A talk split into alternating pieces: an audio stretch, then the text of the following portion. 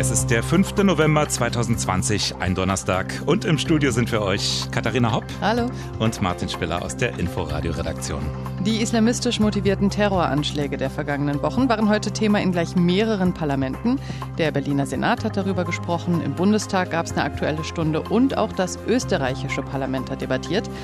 Ja, und wir wollen uns heute auch mal ausführlich diesem Thema widmen. Ist ja in den letzten Tagen so ein bisschen verdrängt worden ja. von der Agenda. Ja, denn die USA sind immer noch dabei, einen neuen Präsidenten zu wählen. Wir wissen auch heute nicht, wer das sein wird. Every vote must be counted. No one's going to take our democracy away from us. Ja, jede Stimme muss gezählt werden. Das dauert.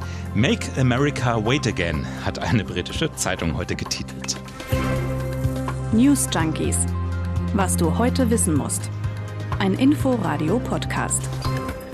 Ich habe heute übrigens auch eine sehr schöne Überschrift gelesen. Die hat es für mich auch ganz gut zusammengefasst. Biden führt, Trump schmollt. Ja, aber ist immer noch so, ne? Momentan äh, Vorteil bei Biden. Also Joe Biden. Es könnte reichen, ja. 253 Stimmen bei unserem Redaktionsschluss eben. 213 für Trump. Es sind auch nur noch wenige Staaten, wo die Ergebnisse ausstehen im Moment. Aber ganz kurz, wo du Stimmen sagst, ne? Also Stimmen, Stimmen im Sinne von abgegebene Stimmen, da hat ja äh, Biden einen Rekord aufgestellt schon. Echt? Es haben jetzt schon mehr Leute für ihn gewählt als jemals für irgendeinen Präsidentschaftskandidaten. Komisch. Aber das reicht halt in den USA nicht. Gestern hat doch Trump von Rekord gesprochen. Ja, komm. Jedenfalls schon mit der nächsten Auszählung, wenn die abgeschlossen ist, da könnte der Sieger eventuell feststehen. Ähm, allerdings versucht Trump auch weiterhin alles, um genau das zu verhindern. Heute ist auch noch sein Sohn Eric in den Ring gestiegen. We've seen it from day one. We've seen it from day one. We found ballots in drainage ditches. They're not letting our poll watchers watch the polls. They're not letting them inside. There's video after video of them passing out collateral material in polling sites all over Philadelphia. They're trying to cheat. They're trying to cheat. Mein Gott, und das Lügenbarometer. Ding, ding, ding, ding, ding. Kann man einfach mal alles so sagen, ne? Was es so gibt. Stimmzettel in Regenrinnen, mhm. irgendwelche Videos, die irgendwo kursieren. So ganz folgenlos bleibt sowas natürlich dann trotzdem nicht, ob nun von den Trumps intendiert oder auch nicht. Es gab Demonstrationen, Proteste vor Wahlbehörden, teilweise auch vor Wahllokalen in Arizona, in Michigan und teilweise auch bewaffnet. Forderung, ein Stopp der Auszählung. Ja, ich meine, jetzt bewaffnet, da sind wir natürlich immer, springen da sehr drauf an, aber ist ne, nicht so ungewöhnlich. In den ja. USA gehen ganz schön viele Menschen aus dem Haus äh, und haben ihre Waffe dabei. Ich glaube auch, dass mit den Protesten, das wird so schnell nicht aufhören und zwar von beiden Seiten, aber ja, mein Gott, wer will es den Menschen verübeln? Es ist einfach eine irre Situation, solange es friedlich bleibt. Jetzt ist natürlich die Frage, ob man sich mit diesen unbewiesenen Behauptungen überhaupt ernsthaft beschäftigen muss. Wir haben das heute im Inforadio trotzdem getan. Und hm. zwar mit Michael Link. Der ist Leiter der OSZE-Wahlbeobachtermission in den USA. Wir haben das untersucht. Wir haben keinerlei Regelverstöße feststellen können. Einzelne durch Schlamperei verursachte einzelne Fälle, aber keinerlei systemische Beeinträchtigung oder gar Manipulation bei der Briefwahl. Ja. Wer sagt's dem Präsidenten? Ja, was macht der jetzt? ja, man muss ja mal unterscheiden ne, zwischen den juristischen Schritten, die er auch ankündigt, und mhm. diesen Aggressionen, die er in der Öffentlichkeit und auf Twitter äußert. Also, dass er die Auszählung so einfach mal eben vom Supreme Court komplett stoppen lassen kann, das ist wohl ohne Grundlage. Also da nutzt ihm auch die konservative Mehrheit nichts. Nee, also das ist, äh, man muss da schon erstmal in den Bundesstaaten mhm. starten und dann kann sich das hochschaukeln bis zum Supreme Court. Aber in den Bundesstaaten starten, das passiert ja schon, ne? Also in Wisconsin ja. soll nochmal ausgezählt werden.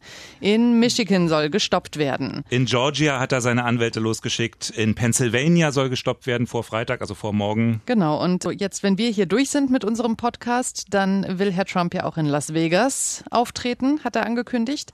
Und äh, Fox News, mhm. die sind offensichtlich wieder ganz nah dran, nachdem es ja gestern so ein bisschen Beef gab.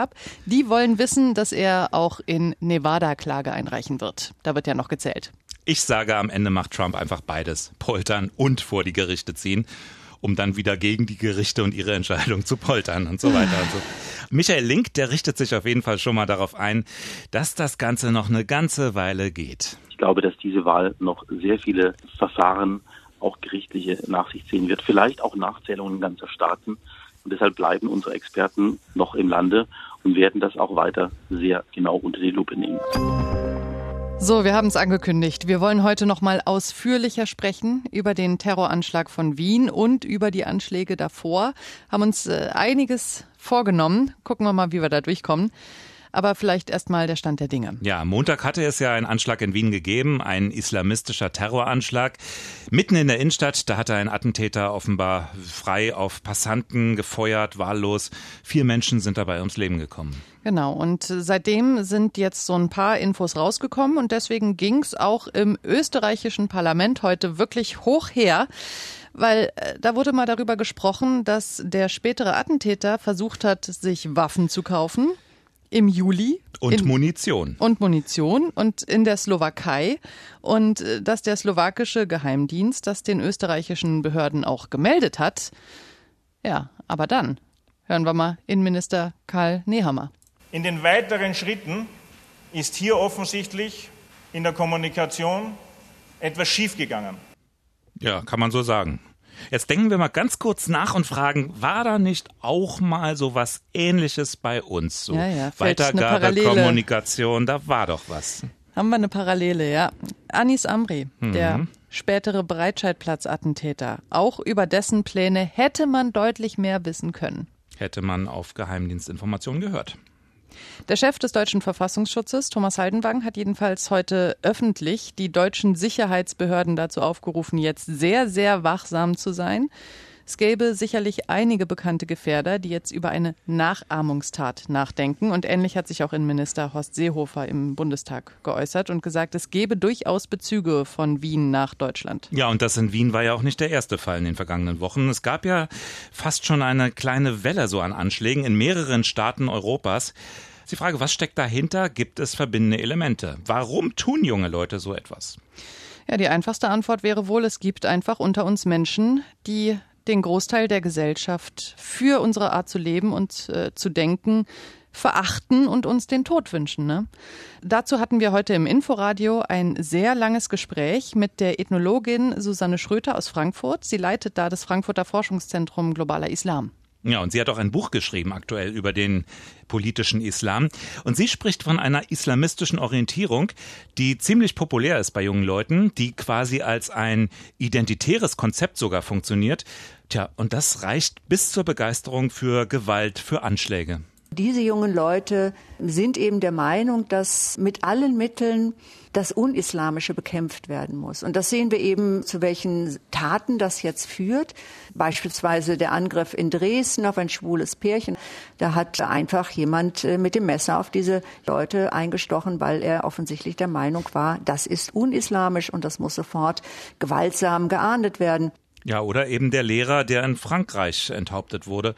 Da geht es um Karikaturen. Der hat ja deutlich mehr äh, Aufmerksamkeit bekommen, ja. wo ich mich auch ehrlicherweise frage, sind wir schon so abgestumpft alle miteinander, dass äh, wir nur noch dann wirklich hingucken, wenn mhm. sowas furchtbar, furchtbar Grausames wie eine Enthauptung passiert? Ja, man guckt viel zu lange weg. Das ist auch in Frankreich ganz ähnlich gewesen. Ne? Da hat es ja eine ganz, ganz lange Entwicklung gegeben. Also mhm. insbesondere in diesen Banlieues, in den, in den um Vorstädten, mhm. genau rund um Paris ähm, Entwicklungen, die von der Wissenschaft auch registriert wurden, die aber laut Susanne Schröter von der Politik lange einfach überhört wurden. Heute sehen wir, dass 150 Kommunen mittlerweile komplett unter dem Einfluss von Salafisten sind. Das heißt, da gehen die Kinder nicht mehr in eine normale Schule, sondern nur noch in eine Koranschule. Da sind die Frauen nicht mehr auf der Straße. Da traut sich keiner mehr hinein, der als Repräsentant des Staates wahrgenommen wird. Das sind sozusagen Staaten im Staat. Und in diesen Milieus, da gedeiht natürlich auch der gewalttätige Extremismus. Da wird gegen den französischen Staat in einer Weise Propaganda gemacht, der dann letztendlich auch zum Terrorismus führt. Das fällt mir total schwer, das zu glauben. Also ich meine, die Frau wird wissen, wovon sie spricht, ja, aber das, also, das war mir überhaupt nicht bewusst diese, diese, diese Quantität einfach, die das inzwischen hat. In und auch Qualität. Und dann hast mm. du ja mhm. diesen ganz krassen Widerspruch, weil ich meine, Frankreich ist ja dermaßen laizistisch. Also da gibt es ja noch nicht mal Gotteslästerung als Vergehen. Nee. Existiert da nicht. Nee, und keine Religion im Grundgesetz oder in der Verfassung. Hm? Ja. Naja, und äh, auch jetzt bei den letzten, bei den jüngsten Taten war ja der Auslöser, nicht der Grund, aber der Auslöser, wie schon vor fünf Jahren, die Satirezeitschrift Charlie Hebdo mit den Karikaturen des Propheten Mohammed. Genau, wir erinnern uns, da hat es ja in Paris schon mal diesen Anschlag gegeben auf die Redaktion des Magazins Charlie Hebdo. Und äh, auch diesmal hat sich allerdings der französische Präsident Macron ganz, ganz deutlich positioniert. Wir verzichten nicht auf Karikaturen, auf Zeichnungen, selbst wenn andere einen Rückzieher machen. Kein Millimeter zurück. Ja, Gleichheit, Brüderlichkeit und eben vor allem und als erster Stelle Freiheit. Hier in Deutschland hatten wir ja auch mal so einen Fall eines Medienschaffenden, der sich mit einem türkischen Staatschef angelegt hat, äh, wo es dann auch ums Thema Religion, Satire, Gefühle verletzen und so weiter ging. Und ich glaube, der, dieser gewisse Jan Böhmermann, der hätte sich damals auch einen Macron im Rücken gewünscht. Das hätte er ganz bestimmt, denn vielleicht erinnern wir uns, die erste Reaktion aus Deutschland damals, die klang doch, hm, sagen wir mal, wenig Macronhaft. Was den konkreten Text betrifft, so stimmte sie mit dem türkischen Ministerpräsidenten darin überein, dass er bewusst verletzend äh, angelegt gewesen sei. Steffen Seibert, der Regierungssprecher der Bundeskanzlerin Angela Merkel. Vorsichtig, abwiegelnd, um Diplomatie bemüht. Da nimmt man auch ein bisschen Rücksicht auf den Partner Türkei. Da will man den Sultan nicht ganz so erzürnen. Ne? Sind ja auch ganz viele Anhänger, die hierzulande leben. Ja. Und dieses bewusst verletzend. Ne, das spielte dann eine große Rolle. Das hat Merkel dann auch bereut. Hat sie auch zugegeben im mhm. Nachhinein, mhm. weil das tatsächlich dann auch viele Menschen dazu gebracht hat, äh, ihren Zorn, den sie dann gegen Böhmermann empfunden haben, für gerechtfertigt zu empfinden. Und ja, der musste unter Polizeischutz gestellt werden. Genau. Ja, und dass es überhaupt so weit kommen konnte, das haben viele ganz scharf kritisiert. Mhm. Hier hören wir mal die linken Abgeordnete Sevim Dadelen. Weil sie eben nicht gesagt hat, und dieser Zusatz fehlt hier in der Pressekonferenz beim Regierungssprecher, dass wir in unserem Grundgesetz die Kunstfreiheit, die Meinungsfreiheit und die Pressefreiheit schützen. Und falls die Satire hier ihre Grenzen überschritten hat, dass das die Gerichte zu entscheiden haben und nicht das Bundeskanzleramt. Das hat sie dort nicht gemacht und das finde ich schändlich für diese Bundesregierung. Sie hätte die Pressefreiheit nämlich in Schutz nehmen müssen und nicht ganz devot sozusagen hier unsere Grundrechte einfach auf dem Silbertablett servieren müssen. Ja, das ist der Punkt. Ne? Man muss ja auch nicht unbedingt Fan dieser Karikaturen nee, sein, aber bewusst verletzend. Also diese Wertung, es gibt ja erstmal die Freiheit, wenn es keine persönliche Beleidigung ist, die Freiheit, seine Meinung auch mal gegen den guten Geschmack, wenn es sein muss, auszudrücken. Ja, das ist ja jetzt auch was, was unter anderem ein Erdogan gegen ähm, Macron ins Feld führt, ja, dass Macron gesagt hat, wir wollen diese Karikaturen, ich will diese Karikaturen, weil ich die toll finde, hat er natürlich nie gesagt. Aber das ist was, da musst du halt differenzieren. Eben. So, jetzt können ja die Medien, also unter anderem wir, immer sehr viel fordern, aber vielleicht müssten wir auch einfach mal was machen. Eine breite Front bilden, den Kolleginnen und Kollegen zur Seite springen. Solidarität. Karikaturen ja. veröffentlichen. Zum Beispiel. Also es könnten doch jetzt, ich meine, das können wir schlecht, aber alle Magazine zeitgleich Mohammed-Karikaturen abdrucken, vielleicht noch ein Jesus nebendran. Und das wäre doch ein ganz klares Statement. Es wäre ein ganz klares Statement, es wäre ein starkes Zeichen und äh, es hätte auch niemand diese Märtyrerrolle, auf den sich dann die ganze Feindseligkeit stürzen würde. Es würden einfach alle mitmachen. Vielleicht genau. auch muslimische Medien. Ja, und das wäre auf jeden Fall ein ganz klares Zeichen, um zu sagen, das ist in Ordnung und das muss akzeptiert werden. Das beginnt ja eigentlich schon mit der Erziehung, oder? Eigentlich muss man schon den jungen Leuten, den Kindern, den Jugendlichen erklären, äh, ihr müsst so etwas aushalten in einer offenen Gesellschaft. Ja. Und das fand ich äh, die Tage übrigens sehr bemerkenswert. Das hat nämlich auch äh, Mohammed Moussaoui gesagt. Das ist der Vorsitzende des Rates der Muslime in Frankreich. Ich glaube, wir als muslimische Eltern müssen unseren Kindern sagen, dass sie lernen müssen, Abstand zu nehmen, wenn sie ihre religiösen Gefühle durch Karikaturen verletzt sehen. Sie auffordern, diese Art des Ausdrucks und ihren Platz in der Gesellschaft zu verstehen. Tja, klingt so einfach, ne? Aber andere Meinungen aushalten, das äh, fällt ja gefühlt immer mehr Leuten schwer. Ja, ist nicht nur ein Problem des Islam, ne? Nee. Diese Politisierung hier des Glaubens ist natürlich gerade ein Problem, die mit dem Islam zu tun hat. Aber selbst da geht es nur um einen Teil des Islam. Dieses Problem spaltet auch die eigene Religion. Naja, wir dürfen auf gar keinen Fall vergessen, dass Muslime keine homogene Masse sind. Ja, genauso wenig wie Christen, Atheisten, Berliner, US-Amerikaner.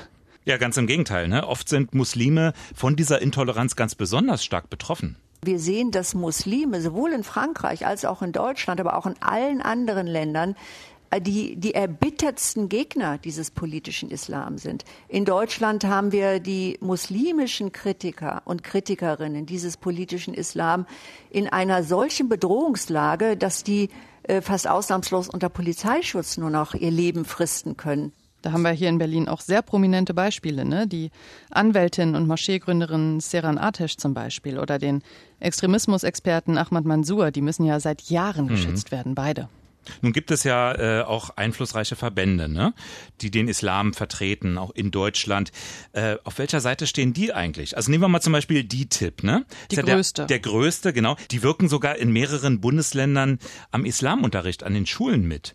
Also ein Rieseneinfluss gleich bei der Bildung. Ja, und wirklich umstritten seit Jahren, weil man mhm. darf bei der DITIB nie vergessen, dass sie direkt vom türkischen Präsidenten kontrolliert wird. Ne? Genau. Und der scheint ja immer extremer zu werden in seinen Ansichten. Haben sich denn die Islamverbände, hat sich insbesondere Deep Tip geäußert zum Anschlag jetzt in Wien? Ja, das ist immer so ein bisschen zwiespältig. Mhm. Ähm, du hast das Gefühl, man unterscheidet da sehr, mit wem man gerade kommuniziert. Also ja, natürlich, DTIP, ja, wir reden jetzt mal ganz explizit mhm. nur von DTIP hat eine Mitteilung veröffentlicht, eine offizielle, und da heißt es, die Terroristen und Sympathisanten, die sind eine, Zitat, verachtenswerte Gruppe gescheiterter Individuen. Sie handeln aus Hass, wollen Hass verbreiten mhm. und wörtlich, wir gewähren ihnen keinen Millimeter. Das ist doch eine klare Distanzierung. Klingt fast schon wie Macron, ne? Genau. Aber Susanne Schröter, hören wir sie nochmal, die hat nämlich auch noch was ganz anderes gehört. Also wenn ich mir anschaue, die letzte Freitagspredigt der DITIB, die ist ja im Internet ersichtlich, da ist kein Wort zu den Anschlägen. Stattdessen ereifert man sich großartig darüber, wie schändlich es ist, den Propheten Mohammed zu beleidigen. Also wenn es um die Kommunikation nach innen geht, pff, klares Bekenntnis zum Grundgesetz und zu demokratischen Prinzipien klingt anders, oder? Jetzt haben wir schon relativ viel von Susanne Schröter gehört, von der Ethnologin, aber mhm. sie hat noch so viel mehr schlaue und interessante Dinge gesagt. Das war ein sehr langes Interview im Inforadio heute und wir würden euch wirklich ans Herz legen, dass ihr euch das nochmal in voller Länge einfach anhört. Genau, vis-à-vis -vis heißt das Format und ihr könnt es nachhören auf inforadio.de oder in der ARD Audiothek. Wirklich sehr zu empfehlen. Das letzte, was sie gesagt hat, war im Prinzip, dass da Öl ins Feuer gegossen wurde. So, und was ist das Mindeste, was Menschen machen, wenn sie angestachelt werden? Siehe USA. Ja, sie gucken im Netz, was da so in Wirklichkeit los ist, malen sich bunte Schilder, gehen auf die Straße und demonstrieren. In Frankfurt am Main wollten das Leute tun an diesem Samstag, am kommenden Samstag. Sie hatten eine Demo angemeldet für bis zu 200 Menschen und zwar gegen Charlie Hebdo, hm. gegen die Karikaturen. Und das hat die Stadt verboten. Mit der Begründung, die Gefahr für die Öffentlichkeit sei zu groß und man dürfe keine weitere Zuspitzung zulassen. Ja, Deckel sieht, drauf. Sieht man, wie aktuell die Frage ist. Ne? Anders übrigens in Berlin. Da wurde zu Protesten aufgerufen, allerdings gegen islamistischen Terror. Und zwar von Burkhard Dregger, CDU-Fraktionsvorsitzender im Abgeordnetenhaus. Ja, der hat äh, sowas gesagt wie, äh, nachdem in den USA ein Schwarzer von Polizisten erschossen wurde, gingen hier Leute gegen Rassismus auf die Straße, was ja auch gut mhm. ist. Aber warum demonstriert denn keiner, wenn wir hier islamistische Terroranschläge haben? Wobei man fairerweise natürlich sagen muss, damals bei den Attentaten gegen die Redaktion von Charlie Hebdo, da waren schon Leute auch gegen islamistischen Terror und gegen Intoleranz auf die Straße gegangen. Das Thema wird uns weiter beschäftigen, da führt gar kein Weg dran vorbei. Aber für heute rauchen uns die Köpfe. Wir sind durch. Wir hoffen, äh, ihr konntet unseren Überlegungen folgen und das war jetzt nicht zu wirr. Vielleicht habt ihr auch eine Meinung dazu. Schreibt uns doch einfach newsjunkies at inforadio.de. So, bevor wir jetzt hier den Sack komplett zumachen, würde ich dir gerne noch was wünschen. Wie wünschen? Frohe Weihnachten. Heute? Ja. Ein bisschen früh bist du. du bist manchmal ein bisschen früh dran, aber heute, heute ist Weihnachten. Naja, es ist ein bisschen zynisch, ich gebe es zu, aber die Bundeskanzlerin hatte doch im September gewarnt, dass wir in Sachen Corona, wenn es so weitergeht, ja. an Weihnachten mehr ja. als 19.200 gemeldete Neuinfektionen am Tag haben. In diesem Sinne, Die haben wir. Frohe Weihnachten. Ja, wie sich die Zeiten und Zahlen doch ändern. Ne? Vorgestern erst, da warnte der RKI-Vizechef Lars Schade vor, Achtung, 400.000 Fällen pro Tag bis Weihnachten. 400? 400.000, wenn sich das Virus weiter so ausbreitet. Ach naja, dann ist Weihnachten vielleicht doch noch ein bisschen hin. Das ist nochmal eine andere Hausnummer, ne? Noch was für den Nachhauseweg habe ich für dich. Mhm. Es gibt mal wieder Neuigkeiten von der Autofahrer versus Radfahrer versus Scooter versus Fußgänger versus sonst was Front. Also Alle aus dem alle. verkehrspolitischen Geschehen in Berlin. Der Senat plant nämlich Änderungen am Straßengesetz. Es soll verhindert werden, dass all diese Scooter und Leihräder überall in der Stadt frei abgestellt werden dürfen. Da bin ich sehr dafür. Weil? Sehr, sehr, sehr. Äh, Weil sie überall im Weg rumstehen. Also, wie oft steht so ein Ding mitten auf dem Radweg? Hm. Hab schon oft überlegt, das wegzukicken, aber es kann ja nichts da, also ne, Ja. das, der Gegenstand kann ja nichts dafür. Es war ja auch unheimlich schwer vorherzusehen, wo die Hunderte von E-Scootern irgendwann landen. Ne? Aber der Senat ist doch seit über einem Jahr da dran, da irgendwie für vernünftige Parkplatzlösungen zu sorgen. Tja, tja. Jetzt könnte der Bezirk Mitte Vorbild sein. Der hat nämlich im August angefangen und so spezielle Abstellflächen eingerichtet. Und zwar am Roten Rathaus, am Potsdamer Platz, am Leipziger Platz, an der Oranienburger Straße und am Checkpoint Charlie. Liegt alles nicht auf meinem Heimweg. Habe ich mir fast gedacht. Dann komm gut nach Hause. Dito, ihr auch alle. Bis morgen. Tschüss. News Junkies. Was du heute wissen musst. Ein Podcast von Inforadio. Wir lieben das Warum.